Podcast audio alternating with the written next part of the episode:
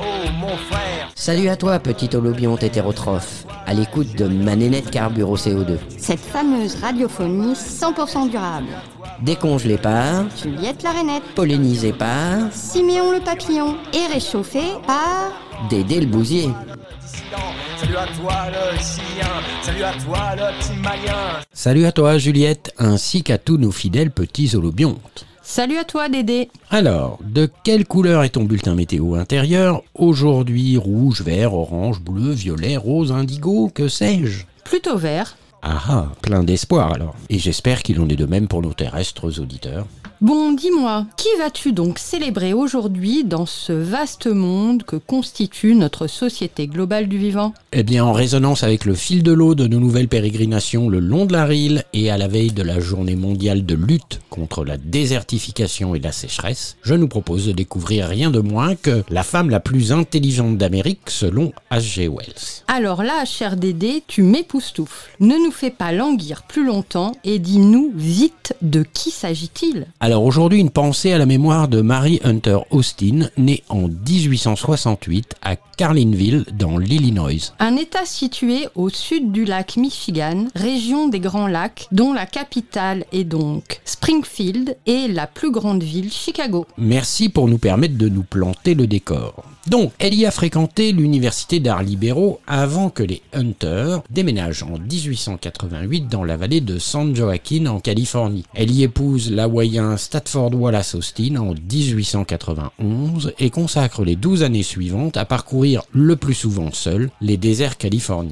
Elle y étudie minutieusement la vie des populations indiennes et de leur environnement, les traces des coyotes, les caractéristiques des plantes, des eaux et des vents, en développant des relations cordiales avec des bergers espagnols, des immigrants mexicains et chinois, des indiens Shoshone et Paiutes. Elle en tirera d'ailleurs en 1903 The Land of Little Rain, le pays des petites pluies. J'y reviendrai à l'occasion de notre agenda mensuel tout à l'heure. 14 courts chapitres où elle déploie une sensibilité dénuée de sentimentalisme et une attention à la beauté loin des esthétismes convenus, mais aussi une sorte de mysticisme de la nature personnifiée et comme déifiée. Souvent comparé aux œuvres de Henry David Thoreau et John Muir, le livre deviendra au cours de nombreuses rééditions un des classiques du natural writing états-unien. Après s'être impliqué avec son mari dans les guerres de l'eau en Californie, Excuse-moi de t'interrompre, mais peux-tu nous en dire un peu plus sur ce sujet des guerres de l'eau? Fort bien, il s'agit d'un conflit qui opposa la ville de Los Angeles aux habitants des vastes étendues situées au nord. La grande métropole du sud de la Californie a été confrontée dès son origine à un problème aigu d'approvisionnement auquel elle ne pouvait faire face qu'en détournant des volumes toujours plus importants des rivières descendant de la Sierra Nevada. En 1890, alors que la ville ne compte encore que 100 000 s'engage un vif conflit avec les habitants de la vallée de Lowens qui durera jusqu'en 1930 environ. La conscience environnementale de Mary Austin s'enracine dans cette lutte, à laquelle elle prend part aux côtés de son mari, employé à l'époque du Land Office, ancêtre du Bureau of Land Management. Ces guerres de l'eau constitueront le sujet de son roman The Ford, le Guet, paru en 1917, fusionnant en une intrigue les deux conflits environnementaux les plus retentissants de l'époque. Celui donc du sud de la Californie, que je viens de mentionner, et celui du barrage de H. Henry, dans le parc Yosemite, grande cause chère à John Muir.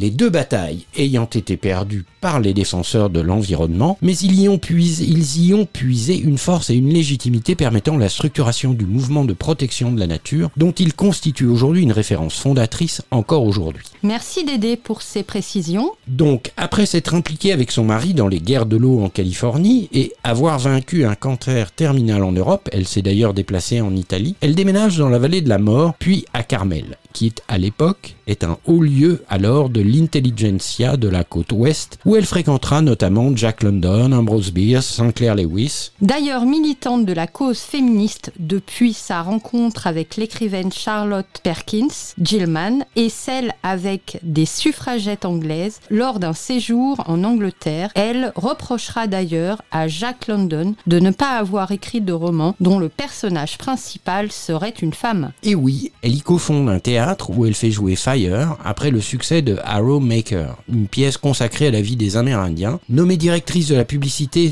sur la côte Est pour l'exposition universelle de 1915 à San Francisco, elle s'installe alors à Santa Fe où elle documente et préserve la culture du Nouveau-Mexique en créant la Spanish Colonial Art Society. Ni polie, ni timide, ni accommodante, comme l'écrit un préfacier admiratif, Marie Austin écrit plus de 30 livres et 250 articles sur les droits et les libertés des femmes et des Amérindiens, sur la dignité des immigrants et des populations opprimées, sur l'importance aussi des grands espaces en pleine industrialisation, avant de succomber à une crise cardiaque en 1934 et d'être ensuite un peu oubliée dans les décennies suivantes. Mais comme l'a écrit le grand photographe Ansel Adams, avec qui elle avait d'ailleurs publié Taos Pueblo en 1930, c'est une future, une femme qui apparaîtra dans 100 ans comme un écrivain majeur au sein de la matrice complexe de la culture américaine. En attendant, un sommet de la Sierra Nevada porte fièrement son nom. Merci Dédé pour ce portrait de l'autrice acclamée du pays des petites pluies qui, au-delà de célébrer la splendeur du sud aride de la Californie et du Nouveau-Mexique, a aussi exprimé sa sympathie et sa passion pour la culture amérindienne qui figure à ses yeux contre les stéréotypes culturels de son époque, l'image d'un attachement primordial à la terre et à tous ceux qui la peuplent. Oui, tout à fait. Elle est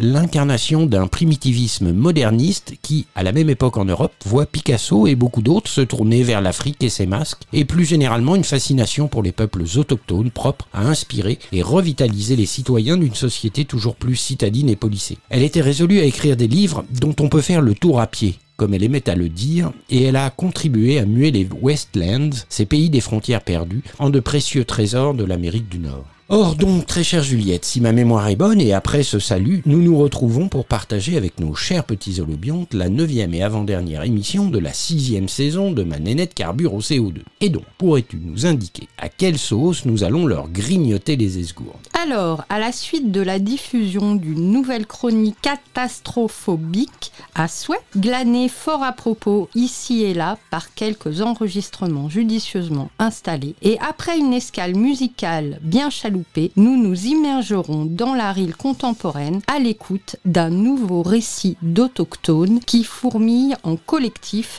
depuis plus de dix ans à réhabiliter l'une des nombreuses friches industrielles qui jalonnent la vallée de la Brionne du côté de Fontaine-l'Abbé. Oh, je t'interromps Juliette, parce qu'il me semble que d'habitude, avant de donner à entendre quelques récits autochtonesques, si je puis dire ainsi, Siméon nous rejoint pour brosser l'histoire au long cours de la Rille, ce fleuve qui nous habite et sur lequel nous voguons tout au long de notre saison 2022-2023. C'est ainsi que nous avons grenouillé de conserve depuis les sources de la Rille du côté de Plan jusqu'à sa confluence avec la Charentonne du côté de Nassandre et de Cerquigny, en passant par Beaumont-le-Roger. J'en profite au passage hein, d'ailleurs pour préciser à nos amis holobions qu'ils peuvent déguster en balado-diffusion toutes ces pérégrinations comme bon leur chante sur le site de la radio collective. Eh bien, pour cette fois, Siméon ne nous rejoindra pas tant il a à faire pour nous concocter la présentation du dernier arpentage de la Rille qu'il nous reste à réaliser avec notamment la découverte de la cité de Ponto de.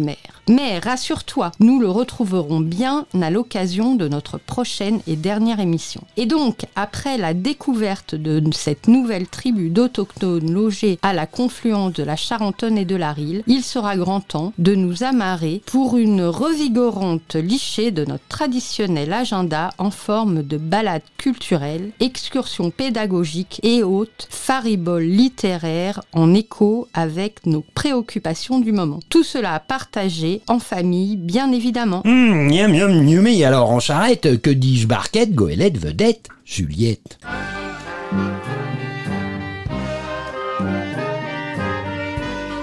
Les catastроphobes.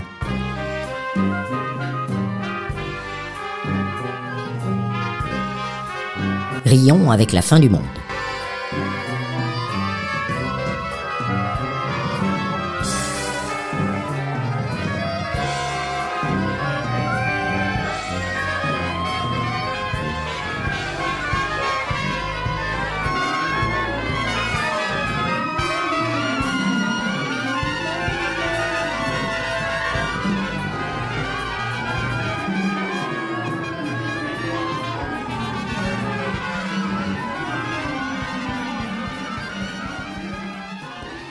Ressemblance avec une planète existante ou ayant existé serait purement fortuite. Avec la disparition de l'État, on pourra plus beaucoup se promener comme ça. Bon, pourquoi? Ça sera sympa, il y aura plus de flics.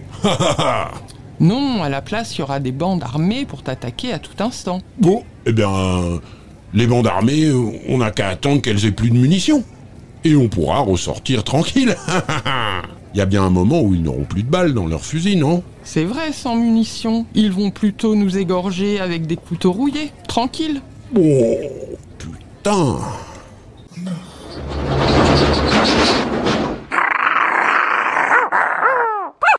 Et il y aurait une autre raison de me garder. Je peux être hyper marrant. Je connais plein d'histoires drôles. C'est important ça aussi, l'humour. Après avoir bûcheronné toute la journée, les gars de la communauté, ils sont tous rassemblés autour du feu. Et ils seraient bien contents d'écouter mes bonnes vannes. Un peu de déconne, bon Dieu. Heureusement que je serai là pour l'ambiance. Eh ben vas-y, fais-moi rire. Ah non, ça trop facile. D'abord tout s'effondre et ensuite seulement je balance mes vannes. Pas con, non?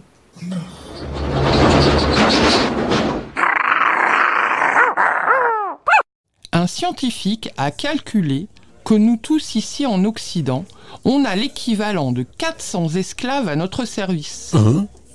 Comment ça? Eh bien, tous ceux qui travaillent pour notre quotidien, poubelle, transport, alimentation, santé, sécurité, loisirs, etc. Tous ceux qui bossent à notre place. 400 Oh, mais c'est trop, ça me gêne. Alors, la bonne nouvelle, c'est que si le système s'écroule, tous nos esclaves seront libérés. Ah Oh, peut-être qu'on pourrait en garder 200, au cas où. On ne sait jamais. Non Au moins 50 C'est rien Allez, si tu veux, je partage les miens.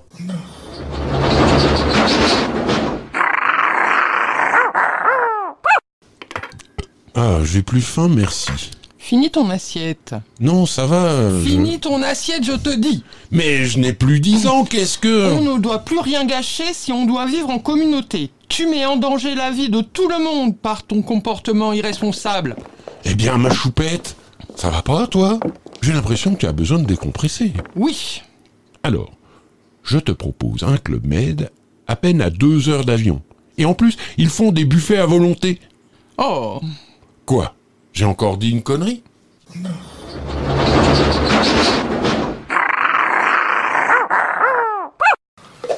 Et Toniche Nine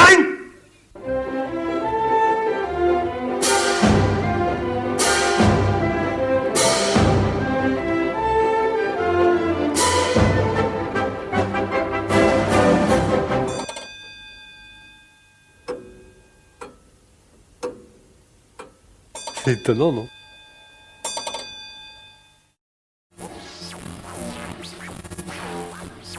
Crise, réchauffement, pandémie, guerre, incendie. Non, mais tout ça, c'est pour qu'on regarde la saison 2.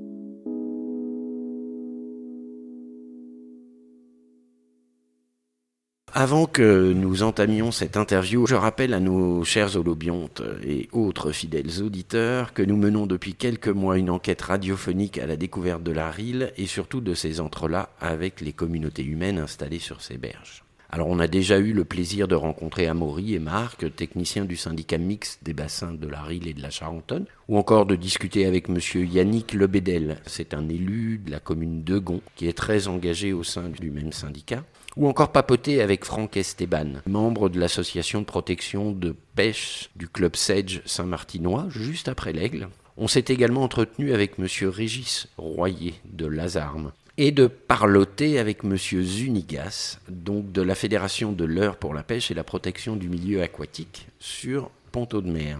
Toutes ces interviews sont disponibles en balado-diffusion sur la plateforme de Radio Collectif pour écouter tout cela comme bon vous chante. Et aujourd'hui donc, nous avons le plaisir d'interviewer un nouvel autochtone, une équipe autochtone qui participe de la vie d'un collectif tout aussi singulier du bassin versant de la Rille, plutôt situé sur la Charentonne, juste en amont de la confluence avec la Rille. Bonjour, les nouvelles coordonnées Bonjour.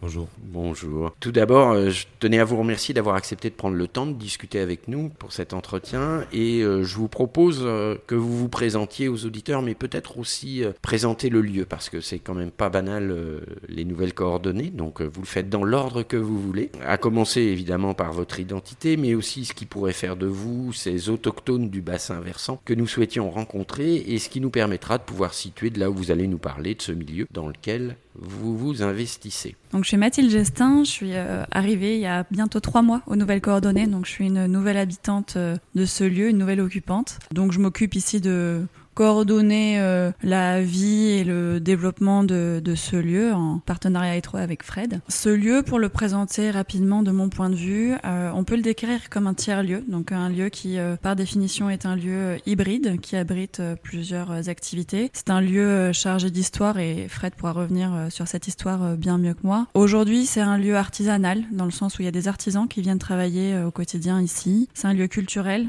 qui propose plusieurs propositions on a des artistes qui viennent en résidence, on a des spectacles, on peut faire de l'exposition, on peut faire euh, plein plein de choses de ce point de vue. Et c'est un lieu euh, en fait sur lequel on essaie de faire en sorte que euh, les personnes, d'une manière générale, du territoire en particulier, peuvent venir pour réaliser des projets. Donc on a des travailleurs qui viennent travailler au coworking, qui travaille pas pour les nouvelles coordonnées, mais qui travaille au quotidien ici. Et euh, demain, on aimerait euh, développer des projets comme euh, un Fab Lab pour que les personnes puissent venir et créer ici, et que ce lieu-là soit un lieu ressource.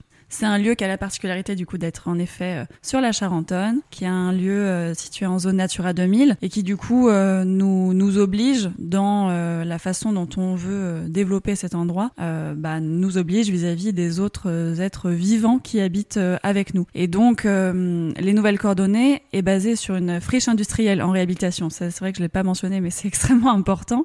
C'est une friche qui a son histoire industrielle, qui est polluée et dont on aimerait penser la réhabilitation euh, en cohérence avec euh, bah, nos projets de développement et aussi euh, le l'endroit, quoi, le, le milieu naturel sur lequel on est implanté. Merci Mathilde. J'ai entendu parler de Fred et tout à l'heure, effectivement, nous avions une voix masculine. Bonjour Fred alors. bonjour. Euh, ouais, c'est un, un écran de verdure, une friche industrielle dans un écran de verdure. On est un peu une, une île, une presqu'île.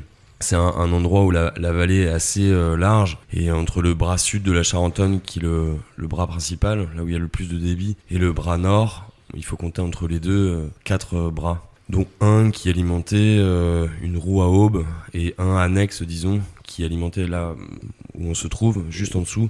Il y a un bras de rivière qui alimentait à un moment une turbine. On a du mal à la dater, ceci dit. quoi. On en reviendra sans doute, euh, sans doute après. Donc ces, usines, euh, ces friches hein, aujourd'hui euh, sont en fond de vallée parce que à l'époque, cette eau alimentait des moulins qui eux-mêmes alimentaient des métiers à tisser, puisque là historiquement c'est une filature, comme beaucoup finalement de friches industrielles de la Rille et de la Charentonne. Il y a même une, histoire, parce que le, le- hameau s'appelle les Grosses Forges. Donc il est probable que euh, au 18e, il y ait eu des forges ici. D'ailleurs, il y a des travaux là sur le, petit chemin et euh, avec leurs pelleteuses, ils, ont à un moment atteint une couche là à 70 cm de, de profondeur qui ressemble à du minerai quoi. Mais on a on a très peu historiquement là les archives sont sont, à part le fait que le hameau s'appelait effectivement les grosses forges, on a très peu d'éléments. On en a beaucoup plus sur la filature. Le patron euh, tutélaire à l'époque, euh, Saint Ernest, on lui a attribué un nom de saint. Il faut imaginer le, truc. Donc la cité ouvrière qui longe la, départementale qui borde le lieu, elle est encore présente, hein, cette, euh, cette cité ouvrière. Et de cette euh, filature ne reste que deux bâtiments, donc en briques, vraiment euh, typiques de cette, de cette époque. On- les date à peu près à 1850, ces bâtiments en, en briques. L'un d'entre eux a, donc il y avait, trois magnifiques bâtiments, dont un euh, sublime sur euh, trois niveaux, avec des planchers en bois, euh, donc tout- des pignons en, en briques, qui devaient être vraiment magnifiques. Celui-ci a brûlé dans les années 60. À l'époque, ça n'était plus une filature, hein, dans les années 60. Euh, c'était une grosse ébénisterie industrielle, et le patron de l'époque a reconstruit en béton armé. Et on voit que entre les bâtiments en briques, donc qui ont plus de 200 ans, et ceux qui sont en béton armé, eh bien ceux qui sont en briques sont en bien meilleur état, quand bien même ils ont les pieds dans l'eau. Alors c'est un lieu, le disait Mathilde à l'instant, qu'on doit réhabiliter. Dans l'imaginaire collectif, la réhabilitation, euh, retaper une baraque est plus coûteux, soi-disant. Nous, on, va essayer de prouver l'inverse. Donc c'est pas une baraque qu'on retape, c'est une usine. Et quelle taille? Elle fait 6000 mètres carrés déployés. Alors c'est c'est tout un tas de bâtiments hein, qui se jouxtent les uns les autres. Il n'y a, y a pas un langage architectural très très clair en fait ici. En même temps c'est très intéressant parce que justement ce truc un peu décousu fait que graphiquement si je puis dire ou esthétiquement et en termes d'usage on s'en est emparé aussi bien sur le champ artistique que sur le champ artisanal et sur un champ exploratoire quoi. Ce qui cristallise l'ensemble là dans un sujet de réhabilitation ou de réinterprétation d'une friche comme celle-ci, c'est le langage architectural qu'on va aller questionner sur des sur des choses pratico-pratiques comme des couvertures. Aujourd'hui, c'est euh, 3000 mètres carrés, un peu plus de 3000 mètres carrés de fibrociment qui date des années euh, 50-60, donc dans lequel on trouve de l'amiante, ce délicieux euh, matériau. Euh, donc il va falloir déposer tout ça, euh, le remplacer par des, des toitures qui ne seront pas poreuses, c'est quand même ce qu'on attend d'une couverture, et éventuellement y mettre du, du photovoltaïque. Je suis pas vraiment pour le photovoltaïque, néanmoins il y, a y a un potentiel quand même de production euh, photovoltaïque assez euh, conséquent ici, euh, pour quand même euh, 1300 mètres carrés. Donc ça va être une toiture, disons, qui est rentable. Enfin, en tout cas, qui est productive, quoi. Ça, c'est une chose. C'est-à-dire que les petits 4000 mètres carrés euh, qui seront euh, rénovés, euh, on l'espère cette année, que ce qu'il y a en dessous euh, ne sera plus euh, soumis aux, aléas climatiques. En revanche, le bâtiment qui est central, qu'on appelle la friche, parce que c'en est vraiment une, lui, euh, il fait grosso modo 2000 mètres carrés déployés, 2000 mètres carrés déployés, et il y a un programme européen qui s'appelle Europan.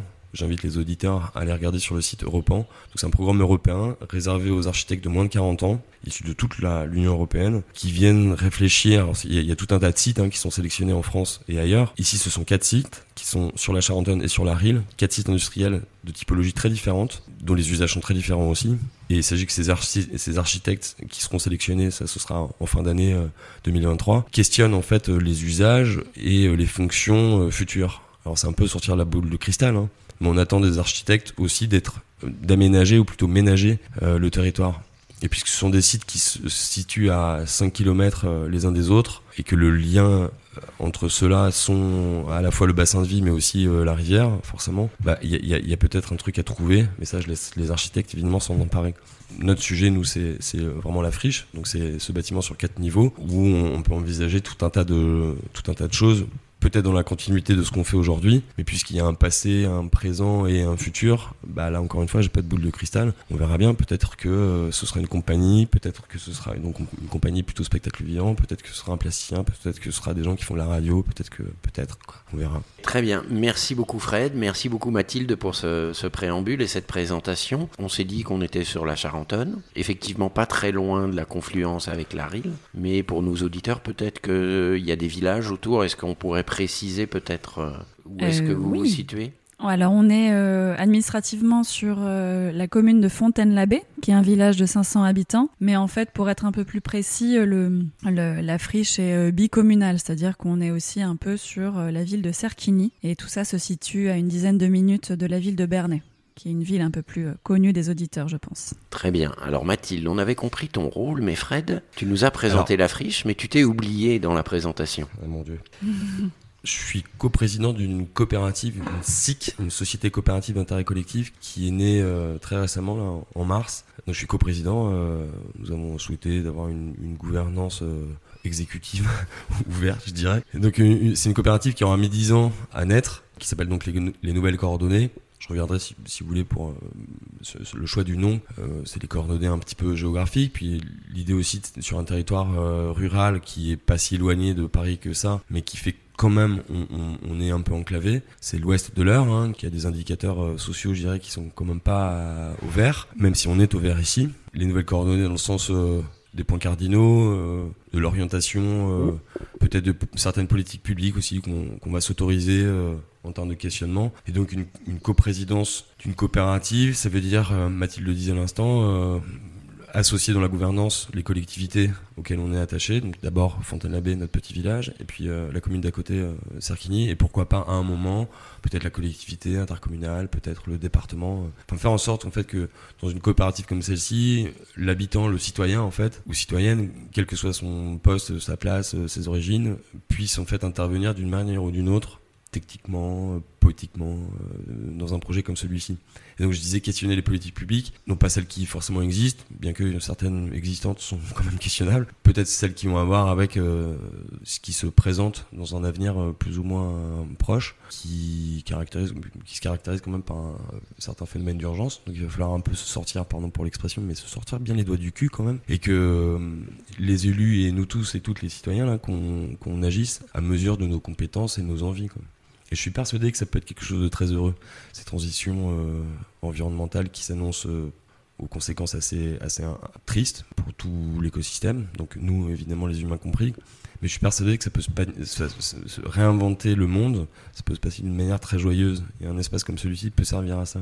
Alors donc, responsable de la nouvelle coopérative, et vous êtes présent sur le territoire depuis une dizaine d'années. Ouais, c'est ça, ouais. C'est ça, sous forme associative À la base, oui, associative. Ouais, ouais. Et il a fallu 10 ans pour faire émerger cette coopérative. Vous êtes euh, une équipe de... Alors, on a entendu Mathilde. Là, bah, ouais, c'est- c'est c'est, euh, c'est une équipe qui s'est constituée. C'est toujours été euh, fluctuant en fait. Les usages de cette. euh, si, si génétiquement on vient du secteur culturel, aujourd'hui la professionnalisation d'un lieu comme celui-ci, qu'on peut effectivement appeler le tiers lieu, mais ce n'est pas que ça. C'est aussi un laboratoire, euh, disons, dans un, dans, une- dans un enjeu, disons, de professionnalisation et de passage à une, une autre échelle non pas forcément que financière, mais oui, une réhabilitation, ça, ça suscite des attendus techniques. Donc on a embauché une architecte qui ne fait pas que des plans derrière un ordi, mais qui est aussi dans, une, dans un questionnement, euh, on parlait tout à l'heure du, du programme Europan, mais qui vient accompagner ces différentes équipes pour les orienter, euh, leur donner aussi des, attendus euh, techniques. Hein, dans une salle aussi,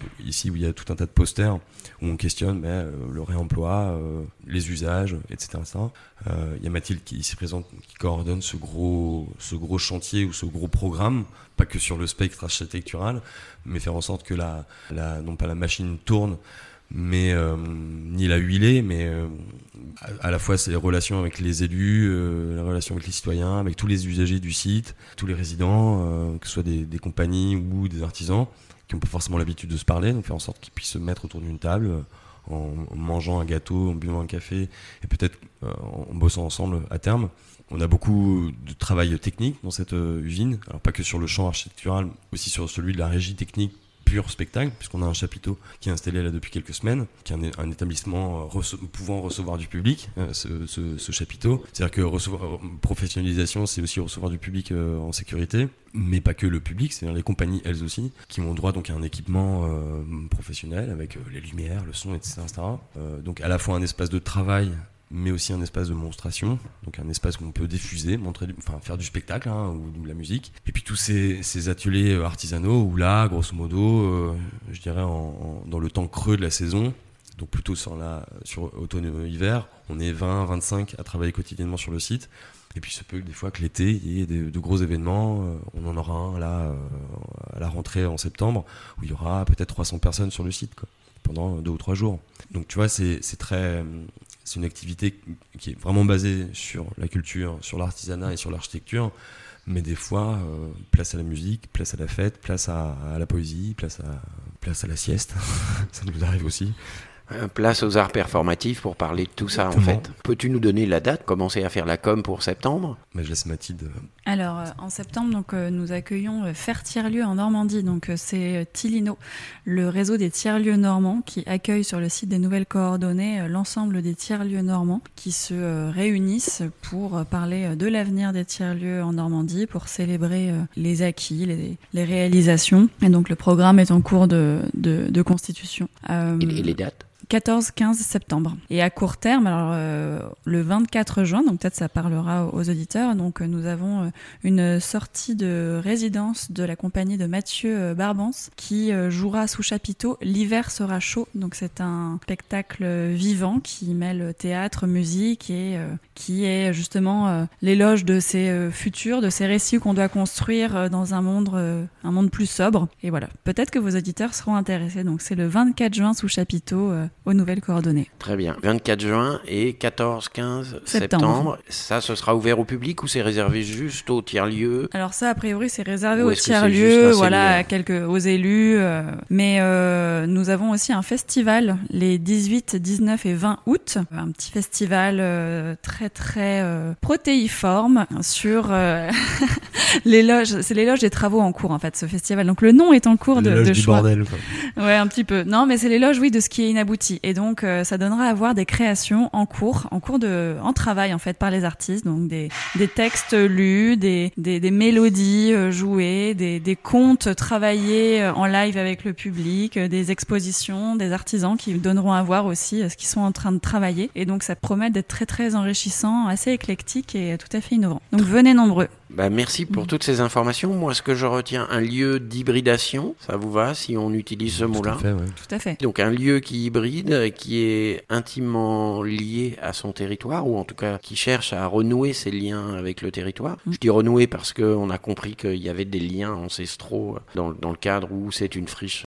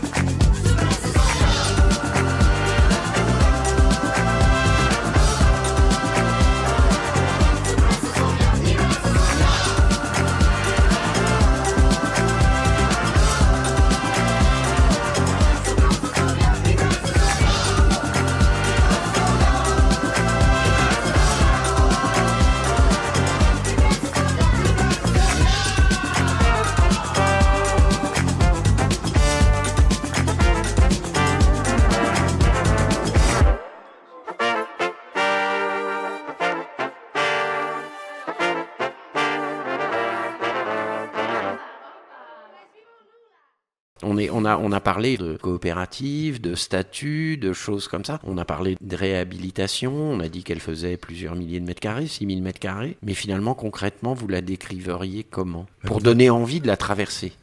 Quand vous arrivez, il s'agit déjà de la trouver. Euh, pendant longtemps, on était un petit peu furtif, c'est-à-dire hors radar. Euh, je sais pas si on était des punks euh, ou des, réfugiés, non pas climatiques, mais euh, planqués dans notre usine. Ce qui nous a permis, ceci dit, de, faire tout un tas de choses et d'expérimenter sans avoir à, rendre de compte, si ce n'est à nous-mêmes, mais d'apprendre à faire sans trop de moyens financiers, ça, c'est, euh, ça, permet de déployer un petit peu d'ingénierie, hein, comme des gosses qui inventent, euh, qui s'inventent un monde pas possible avec euh, des bouts de ficelle ou des petits bouts de bois. On a un petit peu fait ça, disons. Et là, l'institutionnalisation, parce que subvention publique, fait que d'un côté il y a un enjeu de professionnalisation et de l'autre euh, une montée en compétences collectives. Donc aujourd'hui on arrive davantage à nous trouver parce qu'on a mis un panneau sur le bord de la départementale. On est situé euh, au bout d'un petit chemin de terre carrossable mais un petit peu défoncé. Il y a des nids de poules. L'hiver c'est rempli de flaques.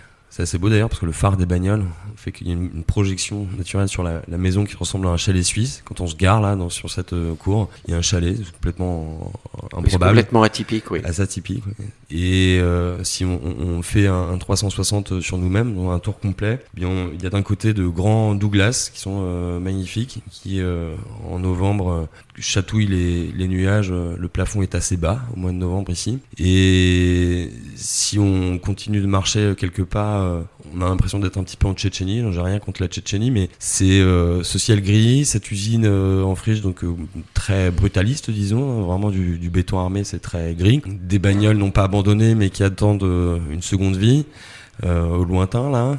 Et ces bâtiments, à la fois ouais, en briques d'un côté, la rivière qui est très présente mais qu'on ne voit pas parce qu'elle est en contrebas. On entend son, on, on la sent, on l'entend, mais on ne la voit pas. Donc on va essayer de travailler ça aussi d'ailleurs scénographiquement. Pour arriver dans notre, dans notre atelier, qui est notre petit bureau partagé, il faut gravir quelques marches et on, on arrive dans un premier temps à cette salle dans laquelle on est installé là tout de suite, qui était euh, les anciens vestiaires de l'usine à l'époque. Donc il y avait euh, encore il y a quelques mois de ça, euh, les vestiaires en bois ou en acier avec euh, vous savez, une porte très verticale assez mince dans lesquelles les gens rangeaient leurs fringues euh, de ville. Et euh, bah, certaines d'entre elles, j'imagine, on les ouvrait. Il y avait un calendrier de cul là. il y avait des, des trucs écrits à la craie euh, ou au blanco. Euh, donc tout ça, on, on en a conservé quelques-uns, non pas des calendriers de cul, mais des, des vestiaires euh, en bois. Euh, où il y avait euh, des, des fonds de bouteilles de Ricard, enfin des trucs assez incroyables. Euh, juste à côté, un peu plus loin, donc c'est des vestiaires, donc il y a des sanitaires. Il y a euh, en face de moi des pissotières. Alors on a choisi de les, les condamner, celles-là, non pas de les, les casser comme un acte du champien, mais les garder et mettre plutôt des petites fleurs euh, et, et des plantes vertes. Certaines qui piquent d'ailleurs, ouais. Certaines qui piquent, ouais, pour vraiment pas, pour donner, ne pas, ne pas y aller, quoi, ne pas faire pipi là, parce que les, les, les mecs quand même sur les aires d'autoroute, c'est, assez probant, ça quand même, ça pue quoi. Les gars, ils arrivent pas à diriger leur jet, quoi. donc on s'est dit on, on va éviter, puis c'est vraiment à l'entrée, ce qui est que t'arrives, tu vois un type en train de pisser là, ce sera un petit peu étrange. Donc euh, une, une petite laverie où il y a euh, de quoi euh, laver ses affaires, etc. Une petite cuisine aussi où on peut se faire abecter euh, le midi tranquillement. Euh, notre atelier, il, il est situé au, au premier étage. Donc là, faut passer à travers un, escalier assez étroit et assez euh, droit. Il faut se courber d'ailleurs si on fait plus d'un mètre 80 pour passer euh, ce premier sas, disons. Et on arrive dans une salle où il y a un plancher en bois, des briques euh, recouvertes de chaux euh, vives, là de chaux, là, passé il y a quelques années de ça. C'est un, atelier qui exposé plein d'or. Ça pourrait être un atelier de peintre en fait. Il y a une, belle terrasse qui est pas très sécurisée euh, jusqu'aujourd'hui, mais euh, une belle terrasse d'une cinquantaine de mètres carrés. Ce qui qu'on on surplombe un petit peu. Là, du coup, on voit la, rivière en contrebas. On voit toute la friche. C'est une grande toiture en fibre-ciment. On, on devine le Mirador, qui était l'endroit dans lequel il y avait le de charge. Il y a toujours d'ailleurs le mont de charge. Et ces, grands bâtiments là sur quatre niveaux qu'on appelle la friche. Et derrière la cime des arbres. Fait que c'est cet écrin de, de, de verdure avec un mix de béton armé. Moi il y a quelque chose que je trouve très beau. Là c'est vraiment la période euh, fin du printemps, début d'été, qui est vraiment très belle. Et il y a un truc de symétrie aussi à, à la fin de, de l'été, au début d'automne, où les lumières sont plus rasantes. On a l'impression d'être un petit peu en Irlande. Il y a juste derrière, là, au plus au sud, cette vallée de la Charentonne qui est vraiment magnifique. Et quand elle est éclairée par cette lumière là d'octobre, c'est vraiment sublime. Donc c'est à la fois très déstabilisant en fait d'arriver quand on se gare pour la première fois dans un endroit comme celui-ci, de voir ces bouts de béton, ces grands bâtiments, enfin ces, bâtiments qu'on devine assez grands. Et quand les gens viennent en visite, donc ils gravissent ces quelques marches et on les emmène dans un premier temps là-haut boire un petit café dans notre atelier. Et ensuite on leur fait une visite et les gens sont complètement désorientés. C'est-à-dire qu'ils sont rentrés dans un, à un endroit et, on les fait ressortir à un autre. Ils se disent mais où est-ce que je suis bordel quoi. Mm. Et donc c'est c'est vraiment un dédale quoi. C'est un truc un peu labyrinthique, un peu gigantesque. Parce que c'est vrai que 6000 mètres carrés, bah, on peut vite se paumer. Mais alors quel terrain de jeu quoi. Ouais, merci beaucoup Fred. Euh, tu es d'accord Mathilde euh, en termes de terrain de jeu et de passer de l'Irlande à la Tchétchénie en passant par le chalet suisse? Oui, complètement. Euh, c'est vrai que moi, je suis venue sur cette friche pour la première fois il y a cinq mois. Donc, euh, on était euh, en février, donc plutôt ambiance euh, Tchétchénie que la douce Irlande. Et c'est vrai que quand on arrive, en effet, faut trouver le lieu. Et c'est très austère. C'est assez impressionnant. Ces grands bâtiments crevés. Et il y a aussi un côté assez déroutant parce qu'en fait, bah, là, on a fait des efforts, mais c'était assez mal indiqué. Donc, c'est vrai que c'est un lieu tout de suite très responsabilisant. On arrive, on sait pas où on doit aller, donc on pousse des portes en fait. On pousse des portes et on tombe sur des gens. Et euh, ces personnes-là euh, bah, sont extraordinaires de, bah, de douceur et de vie par rapport à euh, l'austérité euh, du, du lieu, quoi. Et, euh, et moi, c'est vraiment l'effet que ça m'a fait quand je suis arrivée, d'avoir ce bâtiment très minéral qui contraste tellement avec la vie grouillante que, que ça abrite. Parce que euh, ce que Fred a, a, a pas dit, mais c'est que en fait le, le lieu aussi est quand même particulièrement euh, empreint de euh, cette dimension artistique, c'est-à-dire qu'un petit peu partout il y a plein de petits détails, de petites choses à regarder qui euh, sont tout à fait étonnantes. Voilà, c'est des petits objets d'art qui, qui se promènent un peu partout sur la friche et hum, ça rend ce lieu finalement très très doux en fait. Enfin, c'est ce contraste-là que moi je trouve vraiment euh, vraiment génial et qui rend le lieu très attachant. C'est qu'on voit tout le boulot qu'il y a à faire et en même temps, quand on prend attache avec les, les gens, les personnalités qui sont là ici au quotidien, et bah on, on s'y ancre euh, très facilement, paradoxalement. Est-ce que vous diriez que la rivière est elle-même un collaborateur précieux dans cette douceur? Est-ce que c'est un, un membre de votre équipe à part entière ou? Ah bah oui, enfin pour oui, oui, oui c'est clair. euh, bah alors bon, je veux pas dénoncer qui que ce soit sur, cette, radio, mais il y a quelques jours de ça, notre voisin a été surpris en flagrant délit de, déversage de gravats dans la rivière et euh, toute l'équipe a poussé euh, des cris d'orfraie. Euh, notre architecte s'est dépêché de contacter la police de l'eau par parce que en fait on se sentait tous blessés, insultés et, en danger de par de par cet acte quoi. Donc oui, ça contribue à la douceur de vivre ici. Il y a tout le temps son glouglou qui nous accompagne quand on fait nos petites réunions en terrasse. Avec elle euh, viennent euh, tout un tas d'êtres fabuleux comme une petite libellule qui s'est posée sur ma cuisse l'autre jour euh, au moment du déjeuner et qui a été l'attraction de la pause déjeuner parce qu'elle elle est fabuleuse cette petite libellule bleue là, bleu irisé. La grillon. Ouais, magnifique et et oui, ça contribue à notre euh, à notre énergie au quotidien de se dire mais en fait euh, on n'est pas dans un lieu anodin. On fait pas c'est pas une friche industrielle sur une la plaine du Neubourg. Alors bon, j'ai rien contre la plaine du Neubourg. On est dans un lieu bah qui est beau, qui est précieux, qui est habité de, de tellement d'autres petits animaux qu'on soupçonne pas et on compose avec elle. Marie euh, l'ébéniste, quand je vais la voir, elle, elle me parle pas de euh, son week-end, ces trucs, elle me parle des canards qui ont niché et que les poules d'eau ont piqué le nid et que euh, et en fait c'est ça, ça fait aussi notre actualité. Cette rivière fait le lien entre nous aussi. Fred, tu abondes aussi? Ouais, il y y y a un fantasme autour de la flotte qui est hum, ancré au plus profond de nous, tous et toutes. Quoi. On vient de la flotte d'une certaine manière. Notre mère, c'est c'est de la flotte. Quoi. Et hum, quand on se gare là, effectivement, sur cette, dans cette cour là, et, et qu'on ne la voit pas, mais qu'on l'entende, il y a quelque chose qui participe du mystère finalement, du reste de cette, euh, cette friche. Où je dis, je dis souvent, c'est un endroit, euh, comment dire, risqué, non pas euh, physiquement, mais où, où on pratique un peu euh, l'art de se perdre. Alors, faut, faut, se retrouver de temps en temps. Donc, ce, truc du dédale, du labyrinthe, euh, on parlait d'hybride euh, tout à l'heure, mais cette, euh, cette, cette, cette espèce de personnage euh, monstrueux à la tête d'homme et au corps de cheval, c'est un- peu ça une friche industrielle. quoi. Il y a quelque chose de, de, de, de puissant, qui, qui De chimérique sans doute Lors de la chimère Oui, parce que elle est, ça, ça a 200 ans d'histoire et euh, on a, on, a des éléments, euh, des plans, des dessins qu'on a retrouvés complètement par hasard sur le bon coin, enfin des trucs euh, improbables. Et, et tu te dis, il y a eu, il y a un avant, il y a un pendant, et un après. Et ce, ce, le cours de l'histoire, comme le cours d'une rivière, il évolue à mesure que l'homme le façonne. Donc comme notre voisin, ce, ce, ce pauvre gars, et hum, comment nous on l'entend et comment on le fantasme. Et donc il y y a une métaphore entre ce, cette flotte qui nous entoure et ce d'où on vient et où on va.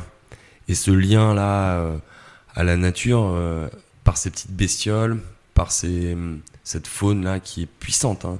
Euh, réciproquement aussi puissante que des bâtiments comme ceux qu'on habite, quoi, ceux, qu'on, ceux qui nous entourent.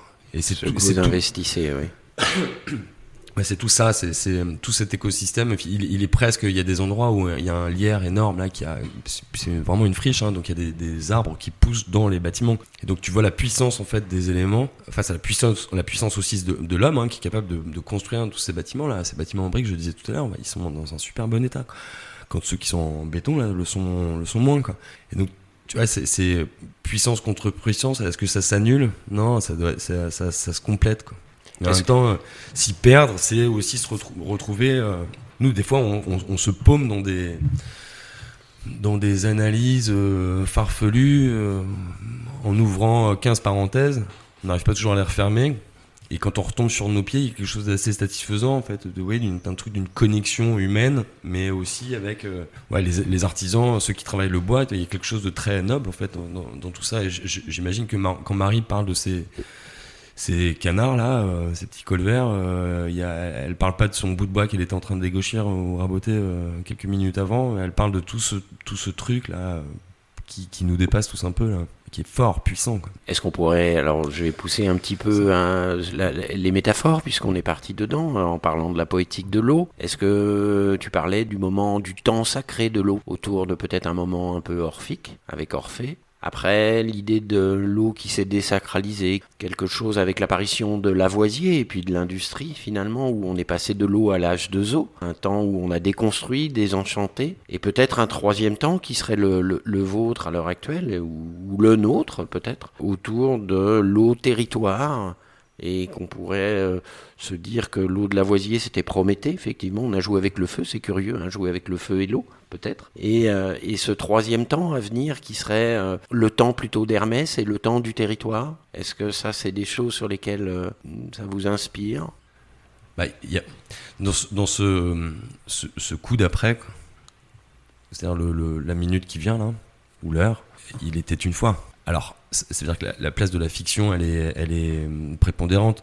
Et parce qu'il y a beaucoup de gens qui sont des artistes euh, qui bossent ici, cette, euh, cette possibilité de, de- d'inventer de but en blanc une histoire qui n'est pas encore euh, écrite, ou qui s'écrira à mesure qu'elle avance, bah, c'est une, une- place à la fiction qui est, hum, qui est énorme, totale. Donc c'est un terrain de jeu au même titre que des bâtiments, qui est celle de la littérature, celle de la poésie, celle du spectacle, celle du cinéma, de la radio. On peut euh, parler au futur, ça nous permet de, raconter ce qu'on veut. Alors quand je dis fiction, c'est qui sont les personnages? Est-ce qu'il y a une unité de lieu, d'action, euh, de temps, euh, d'espace? Est-ce que l'architecture est prépondérante? Est-ce que le milieu, donc la rivière, l'est aussi? Quand on est ici, on peut pas faire sans. Alors tu me diras, on peut euh, faire avec et euh, l'ignorer comme euh, on a pu le faire dans le passé. Et quand bien même notre voisin fait un petit peu de la merde, voire beaucoup, eh bien le fait de, lui siffler, le siffler et d'agiter les flics qui sont déjà venus ici hein, et qui n'ont pas finalement eu un effet. donc le pistolet ne suffit pas ou la menace de l'amende ne suffit pas pour des lascars comme ça. Tu te dis, allez quand même, quoi. Laissons-lui euh, le bénéfice du doute à ce voisin et peut-être qu'à un moment, non pas lorsqu'il sera venu euh, pour lui le temps du, passage d'un monde à un autre, mais sur ce temps terrestre qui lui reste, peut-être qu'il il- il pigera que euh, il a fait un peu de la merde.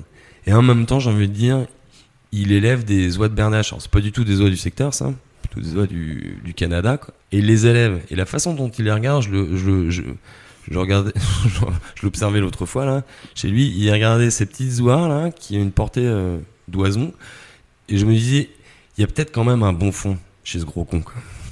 Il y a un peu d'émerveillement, effectivement. Peut-être euh, pour terminer cette présentation, hein, merci beaucoup euh, pour euh, à la fois nous donner à voir ce qui vous êtes, ce qui vous habite et comment vous habitez ce lieu et donner à voir ce lieu.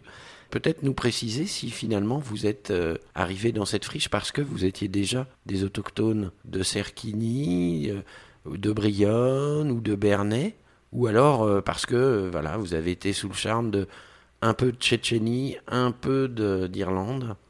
Est-ce que vous étiez déjà Ah, des acteurs Est-ce que vous aviez raconte la façon dont elle est arrivée ici.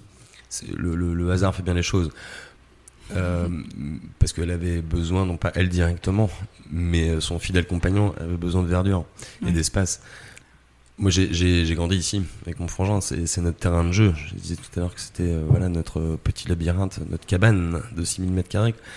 Quand tu grandis dans un espace comme celui-ci, qui était à l'époque habité par des artisans qui construisaient des avions de voltige, ça te donne un, ça te donne un, ça te met un pied, disons, dans ce que l'homme est capable de faire sur une machine qui vole dans tous les sens. Léonard de Vinci, tu nous entends, quoi, bisous, mon petit quoi, parce que t'es un bon champion. Et quand tu vois tous ces, ces gens qui bossaient ici, euh, tous ces ouvriers et ouvrières là, qui construisaient ces petits engins volants, qui eux-mêmes avaient ces fameux euh, vestiaires avec des femmes à poil dedans, et qui sortent euh, dans la cour où vous êtes garé euh, il y a quel- quelques minutes de ça, parce qu'un avion vient de le survoler, qui a décollé à 10 bornes à côté et qui vient faire de la voltige juste au-dessus de cette usine. Chaque personne qui regarde cet avion voler au-dessus de soi se dit il y a un bout de moi là-dedans. Alors, voler en trois dimensions, ça ne sert à rien, quoi. clairement. hein. C'est des sensations assez magiques, mais ça ne sert à que dalle. Il y a plein de choses dans la vie, ceci dit, qui servent à rien. Bon, là, en plus de ça, ça pollue, euh, c'est quand même un peu dangereux. euh, Il n'y a pas une fois sur dix que tu vas au terme, enfin, il y a quand même souvent des accidents. Néanmoins, il y a quelque chose dans cet objet mécanique fait par des, des hommes et des femmes qui est assez quand même, qui est quand même vachement beau, quoi. Parce que nous, nous ne pouvons pas voler sans, ce- sans ce- cette machine-là.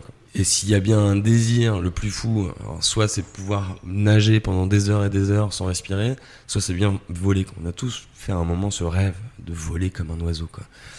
Et si on l'a pas fait, c'est triste parce que c'est vraiment sublime. J'ai fait ce rêve de prendre mon putain d'oiseau, et bah c'était quand même assez euh, génial. Et donc, gosse, quand tu vois tous ces gens là qui sortent dans la cour et qui voient cette, cet oiseau mécanique voler au-dessus d'eux, je me suis dit, gosse, hein, j'avais quoi, peut-être 8 ans, quoi. Putain, c'est super beau. Et donc, je savais pas que euh, 40 ans après, à peine, quoi, 30 ans après, on, on- on continuerait non plus de faire des oiseaux mécaniques, mais quand même des, coucous, je dirais. C'est de ça que, tout commence, et c'est ça le terrain de jeu. Alors, s'y perdre, c'est toujours le risque. Mais si ça devient un art, alors là, tout va bien. Ben, merci beaucoup pour cette présentation. Rien à rajouter, Ma- Mathilde? Si, quand même, pour, euh, Si. pour rebondir euh, sur euh, l'histoire du compagnon qui a besoin de verdure, en fait, euh, moi, je suis pas du tout de ce territoire. Moi, j'ai grandi dans le béton de la banlieue parisienne et j'ai toujours su que je voulais pas y rester et j'ai toujours adoré l'eau. Bon, j'avais pas tellement fait le lien avant, mais en fait, je suis venue en Normandie parce que mon petit poulain y est né. Il est né sur les bords de la Charentonne, dans un endroit qui s'appelle le Vallon des Crins Noirs, donc qui est vraiment dans la vallée. Et c'est vrai que je, suis- je suis pas mal tombée en amour de cette vallée de la Charentonne. J'ai récemment acheté une maison euh, non loin de la Rille, dans la vallée de la Rille. Et en fait, euh, oui, je pense que la présence de l'eau ici euh, a contribué au, charme et au fait que je, m'attache très vite à ce lieu. Après, c'est aussi, enfin, c'est des rencontres humaines. En effet, le hasard fait pas les choses, enfin, fait bien les choses.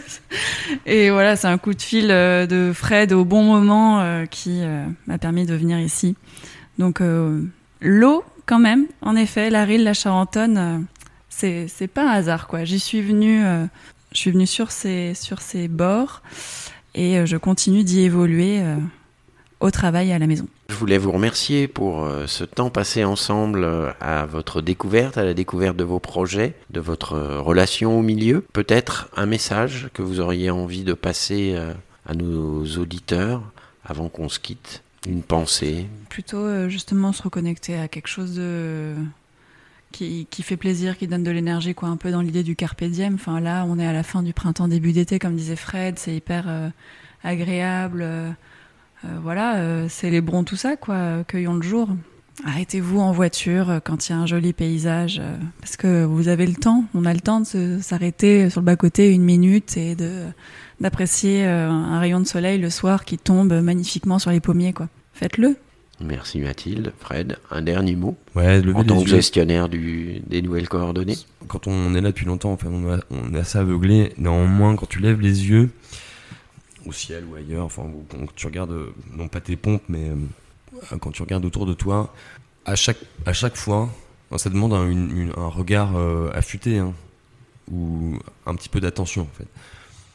Donc même si c'est chez toi, donc dans ton propre jardin, si tu lèves les yeux, au-delà de la forme des nuages hein, qui évolue effectivement, mais tu verras nécessairement quelque chose de nouveau à chaque fois que tu regardes. Et que, tu aies 5, 15 euh, ou 75 ans. quoi. Mais à chaque fois. Ce truc de l'habitude, en fait, n'est pas. quoi. Il y a quelque chose de mobile dans la lumière qui fait que euh, cette ombre portée, euh, ce reflet, euh, il n'était pas là le moment d'avant, il sera pas là le moment d'après. quoi. Et ça, ça dessine beaucoup de choses. Eh bien, merci beaucoup Mathilde, merci beaucoup Fred. Merci. Et je vous dis à bientôt. Salut. Salut.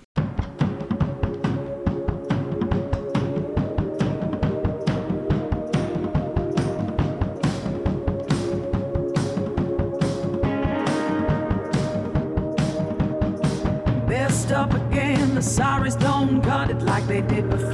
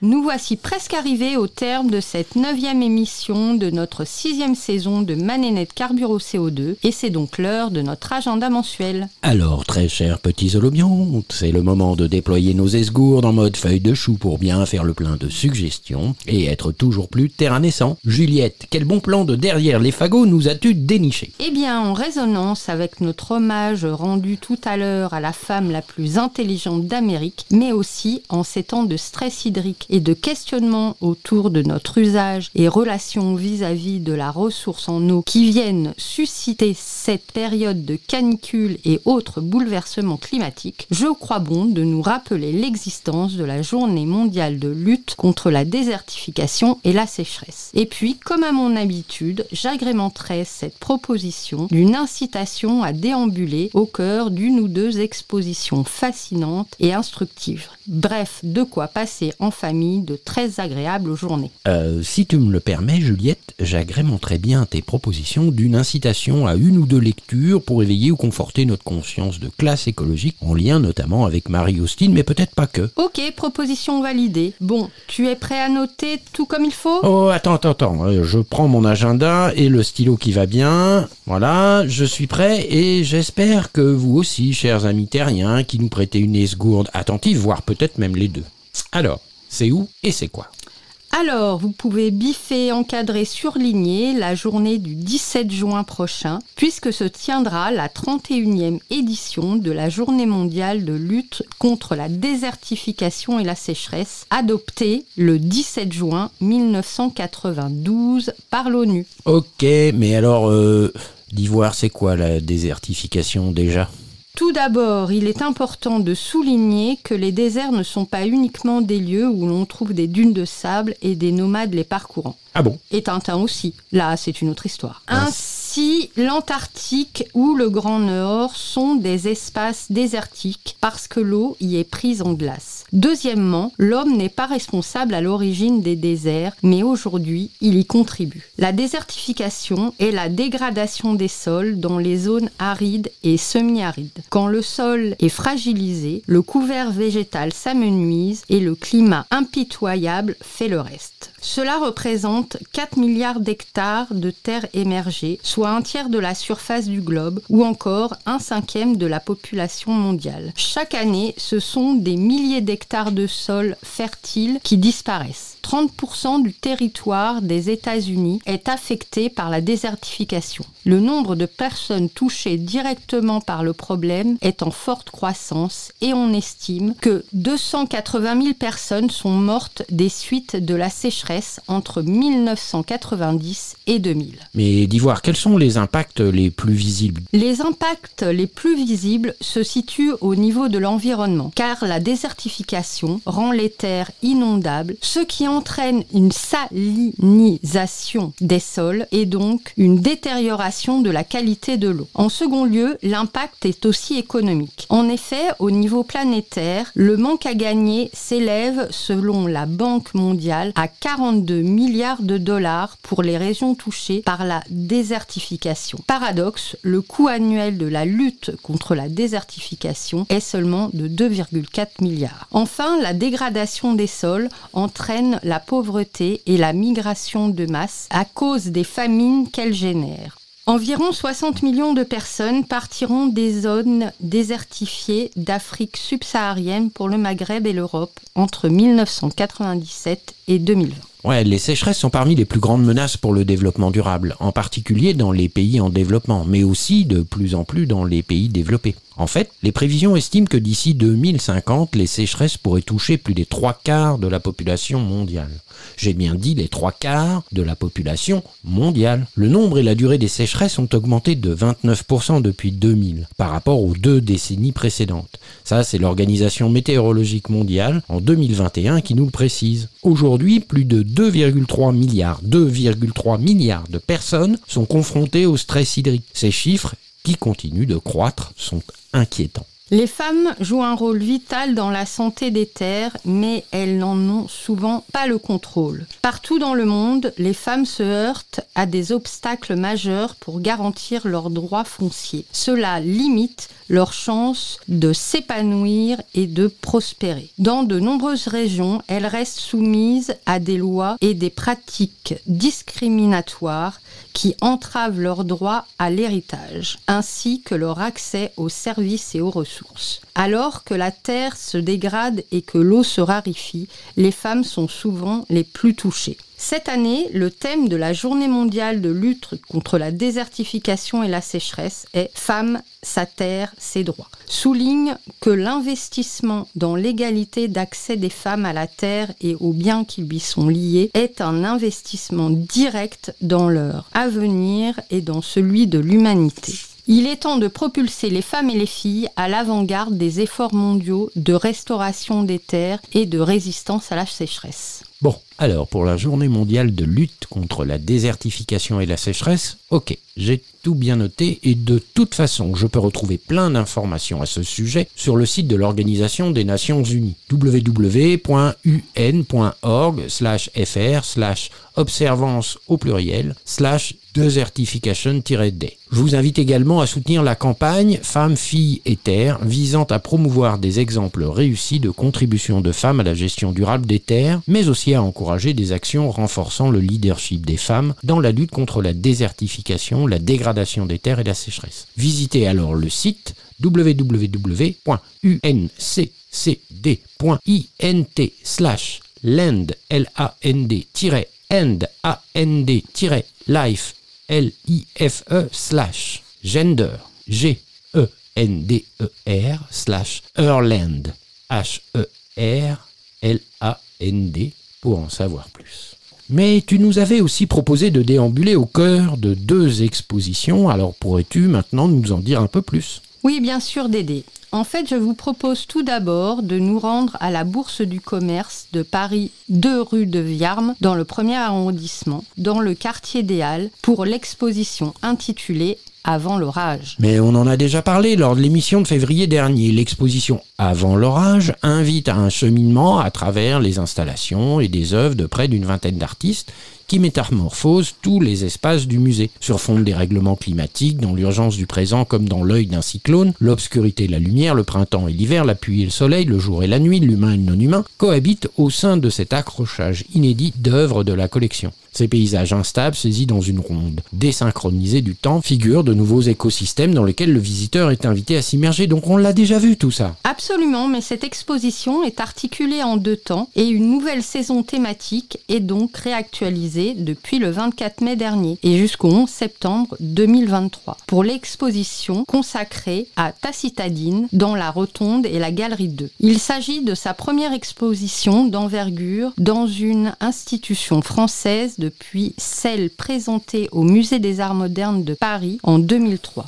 L'ensemble des œuvres ont été spécifiquement réalisées pour son exposition Géographie-Biographie. Artiste en prise avec les notions de temps et de mémoire, Tacitadine est né en 1965 à Canterbury au Royaume-Uni et vit actuellement à Berlin en Allemagne et à Los Angeles aux États-Unis. Principalement reconnu pour ses films à l'atmosphère contemplative, souvent réalisés en plan séquence, l'œuvre de Tacitadine est un véritable éloge de la lenteur. Elle utilise le film, la photographie, le dessin, le collage. Son œuvre se distingue par l'attention qu'elle porte au temps, par l'invitation qu'elle lance au hasard, avec l'incertitude pour corollaire, à la dématérialisation des images, à leur consommation frénétique. L'artiste répond par la lenteur, par l'œuvre de la main en réinvestissant avec une patience appliquée la matérialité de ces médiums et l'amplitude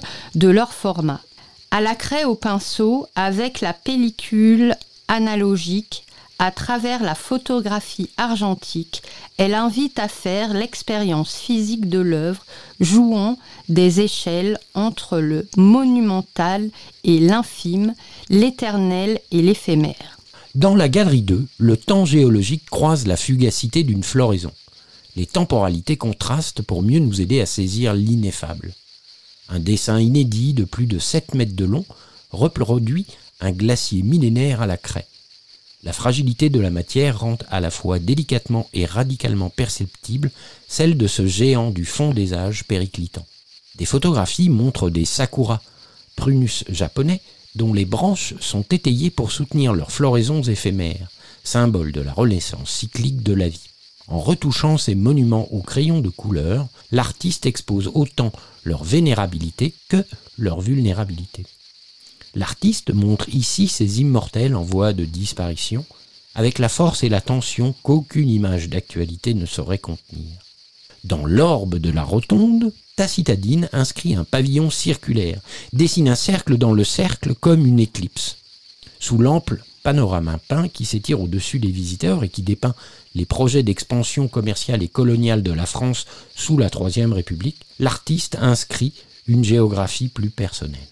Géographie, biographie 2023, film 35 mm, produit pour cette exposition à la Bourse du Commerce, dessine une cartographie autobiographique. Les images filmées dans diverses parties du monde s'incrustent dans des cartes postales du XXe siècle de sa collection pour offrir des paysages recomposés, faire revivre des temporalités lointaines et rêvées, des fragments de vie et de mémoire de l'artiste. Ainsi, le film 35 mm présenté sous forme de diptyque selon l'artiste devient une manifestation très physique du temps. 24 images par seconde. Quand on travaille avec un matériau physique, on a affaire à un temps physique, non à quelque chose d'hermétique ou de discontinu. Donc, une exposition constituée d'œuvres inédites, conçues en résonance avec la saison avant l'orage, qui se déploie dans le musée jusqu'au 11 septembre 2023 à la Bourse du Commerce. Celle-ci se situe à Paris, aux deux rues de Viarmes, dans le premier arrondissement, dans le quartier des Halles. C'est ouvert du mercredi au lundi, de 11h à 19h, et c'est fermé le mardi.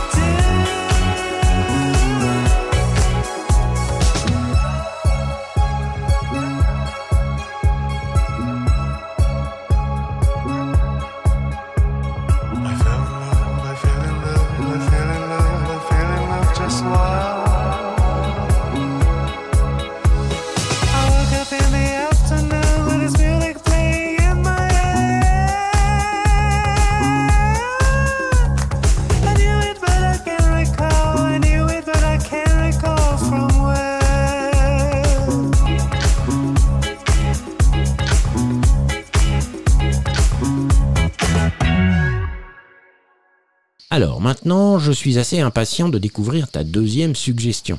Eh bien, sache qu'à Paris, la Cité des Sciences déclare l'urgence climatique.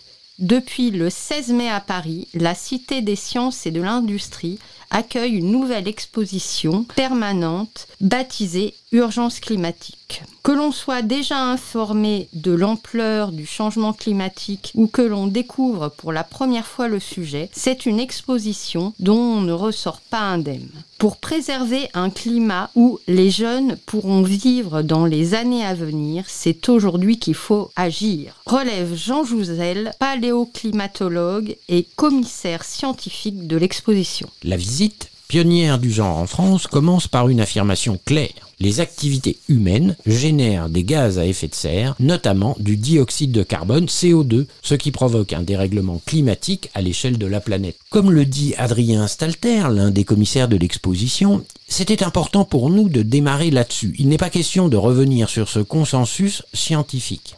Et donc, une fois cette base posée, les visiteurs sont libres de choisir leur parcours. Trois thématiques sont alors proposées. Décarbonons, anticipons, agissons. Dans la première, on prend d'emblée une claque. Certains secteurs d'activité émettent une quantité folle de gaz à effet de serre. Impossible de louper cette colonne de bidons rose bonbon de plus de 7 mètres représentant les émissions dues au transport aérien à Paris. 7 millions de tonnes équivalent CO2. On a beau entendre à longueur de journée que l'avion est polluant, le voir représenté de cette manière fait comprendre l'ampleur du problème. La colonne s'élève gigantesque en comparaison de celle aux couleurs du secteur de la construction, 1,3 mégatonnes équivalent CO2 ou de l'énergie, 1,2 mégatonnes équivalent CO2 dans la capitale française. Quelques mètres plus loin, autre prise de conscience. Des cônes de laine colorés symbolisent l'empreinte carbone de notre alimentation. Une immense montagne rouge pour le bœuf, 37 kg équivalent CO2 émis par la production d'un kilo de viande. Une plus modeste pour le poisson, 9,04 kg équivalent CO2. Un simple petit triangle pour les lentilles, 0,90 kg équivalent CO2. L'objectif est de montrer que la nourriture carnée a énormément d'impact, indique Adrien Stalter et de faire remarquer, mine de rien, que ce chiffre ne prend même pas en compte la question de la consommation d'eau. Depuis le 16 mai, donc, l'exposition Urgence climatique vise à interpeller le visiteur et à l'inciter à prendre part au projet global de la transition écologique. Pour continuer d'habiter la Terre, nous devons transformer nos manières de vivre et de faire société. L'exposition offre un état des lieux du monde actuel, tout en suggérant que des solutions sont à portée de toutes et tous. Son objectif est de montrer ce qui se fait déjà à travers des récits, des témoignages et expériences. La sobriété étant nécessaire pour atteindre des engagements en matière de décarbonation. Puisque les actions climatiques à entreprendre doivent se faire sur le long terme, l'exposition fera de même. Elle restera à la Cité des Sciences pendant dix ans et évoluera avec le temps. Des actualisations seront réalisées et les éventuels manquements aux objectifs seront signalés aux visiteurs.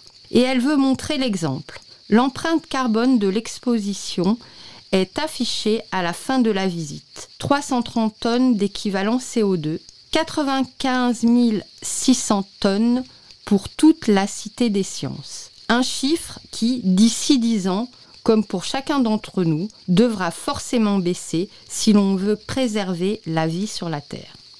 Donc, Urgence climatique, une exposition proposée par la Cité des sciences et de l'industrie, 30 avenue Corentin Cariou, 75 019, Paris. Ouverture des expositions tous les jours de 10h à 18h du mardi au samedi et de 10h à 19h le dimanche. À partir de 15 ans, tarif entre 13 et 10 euros, 10 euros étant le tarif réduit.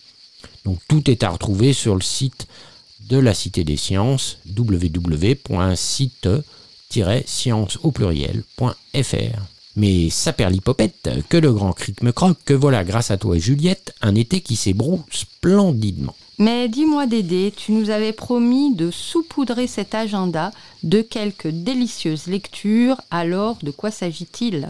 Alors oui, comme je l'ai évoqué lors de notre salut, je voulais vous présenter l'ouvrage de Marie Austin paru aux éditions Le mot et le reste, et qui est intitulé Le pays des petites pluies encore disponible dans toutes les bonnes crèmeries. Dans cet ouvrage lumineux de Marie Austin, le paysage est le sujet du récit, pays des frontières perdues, soumis l'été à un intolérable éblouissement solaire. Et pourtant il y pleut. Il y a des couleurs, des plus claires aux plus obscures, des formes les plus élevées aux plus abyssales, des accalmies et des tempêtes, de la chaleur intense et du gel. Et l'Indien veille, résiste, fier, dans la vallée de la mort. L'essence même de la vie sur Terre trouve son accomplissement dans ce véritable désert. C'est une véritable leçon de nature, presque une parthénogénèse dans laquelle certaines espèces s'auto-multiplient, s'épanouissent, non dans le chaos, mais dans l'ordre primordial. Marie Austin identifie chaque arpent de cette terre de l'Ouest américain, l'inventorie, en confectionne un herbier vivace. Elle décrit avec délicatesse les vibrations de la végétation, les plantes adaptées à la sécheresse ou aux milieux aquatiques, les végétaux d'altitude, leur type biologique, le pelage des petites bêtes de cette région. D'où un amour et une compassion à l'égard des espèces du monde végétal et animal. Comme dans un western, on rencontre des chasseurs et des chercheurs d'or, et les pionniers et les migrants en sont arrivés à peupler la terre la plus solitaire qui soit jamais sortie des mains de Dieu. Lutter ou dépérir, telle est la loi, et l'auteur rajoute un jalon au mythe du désert des Sierras, dans cet idiome du nature writing. Marie Austin cherche presque loupe en main le passage imperceptible des menus animaux, insectes ou mammifères, tapis à même le sol au plus près de l'infime. Et tout ce peuple rampant, courant ou voltigeant converge vers un point unique, l'eau. L'auteur donne à la jante animale de la noblesse en l'astreinte à la répétition de l'instinct et décrit aussi bien les habitus de jour que de nuit. À la manière d'une indienne, la romancière lit les indices du paysage parfois enfouis profondément. L'ouvrage est séquencé à la façon des parcelles d'un vaste territoire en autant de strates géologiques que mémorielles. Le pays des petites pluies est un merveilleux manuel de géographie, un enseignement de la botanique sur la pollinisation, une leçon d'humanisme, une mystique de la beauté et du temps nimbe chaque matin de chaque saison. La beauté sculpturale des plantes et leur effloraison est telle que Marie Austin y voit la révélation biblique, peut-être même l'explication du buisson ardent. Dans le pays des petites pluies, quel que soit ce qui monte ou descend les rues des montagnes, l'eau a la priorité et engendre la floraison luxuriante qui est la merveille des canyons de la Sierra. Ce précis de nature est un véritable trope, une rhétorique depuis Rousseau, et l'auteur emprunte le plus souvent à la métaphore pour décrire le sublime du paysage. La grande romancière sacralise les arbres, les sapins des pentes orientales, dont les minarets de branches fixés en étoiles touchent au ciel. En musicienne, elle recueille les sons de tous les éléments du macrocosme. En pionnière, elle recueille les propos d'une paillute. Passé les guerres et les conflits, le vol des terres, la femme indienne se confie à elle.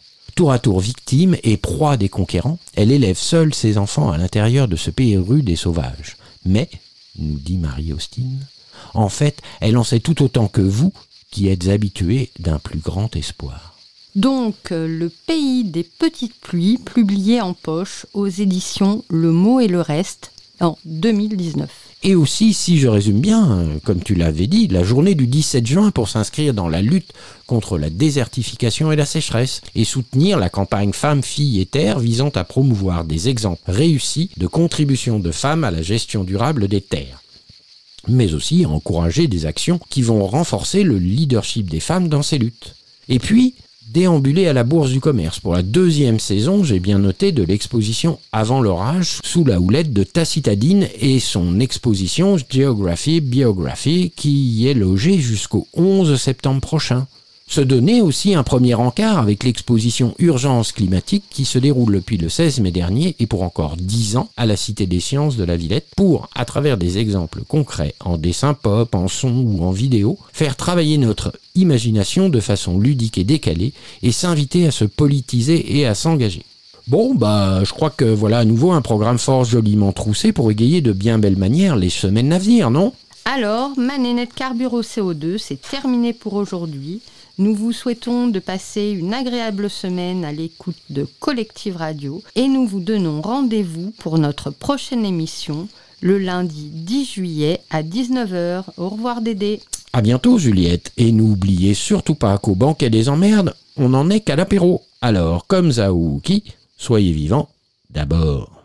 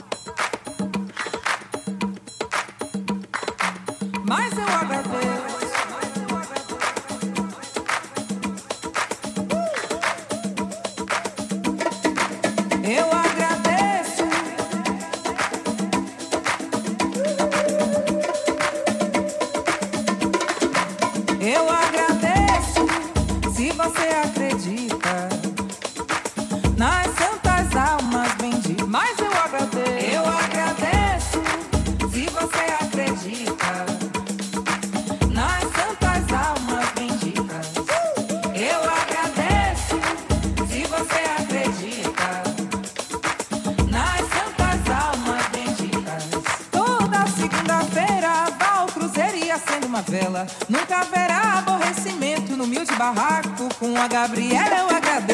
Eu